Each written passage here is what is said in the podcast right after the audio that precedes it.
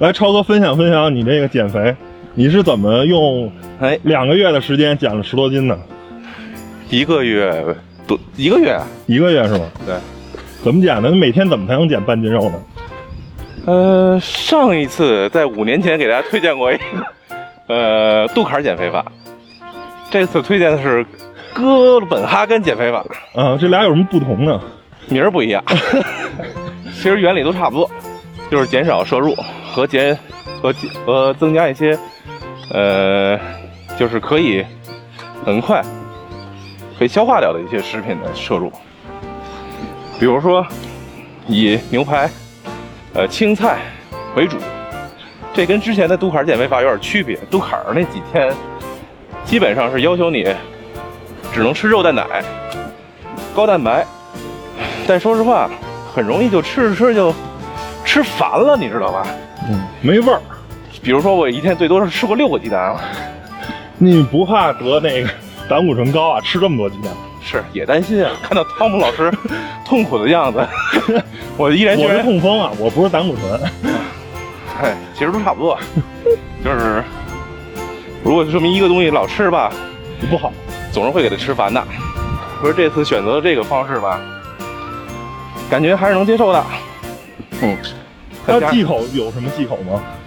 忌口啊，反正就少吃点辛辣的吧，因为吃点辛辣的就容易勾起你的食欲，你知道吗？川菜就忌了呗。听这路子，比如说啊，给大家早上起来一定要喝杯黑咖啡，嗯，面包要吃全麦的，少吃白面米饭，要吃就吃那种谷物类啊，比如说窝头呃 也不行，棒子面儿、棒子面，呃芋头、山药、红薯，哎，粗粮为主呗。我一听这路对子，对对对。然后肉呢也少吃猪肉、牛肉啊、鳕鱼肉啊，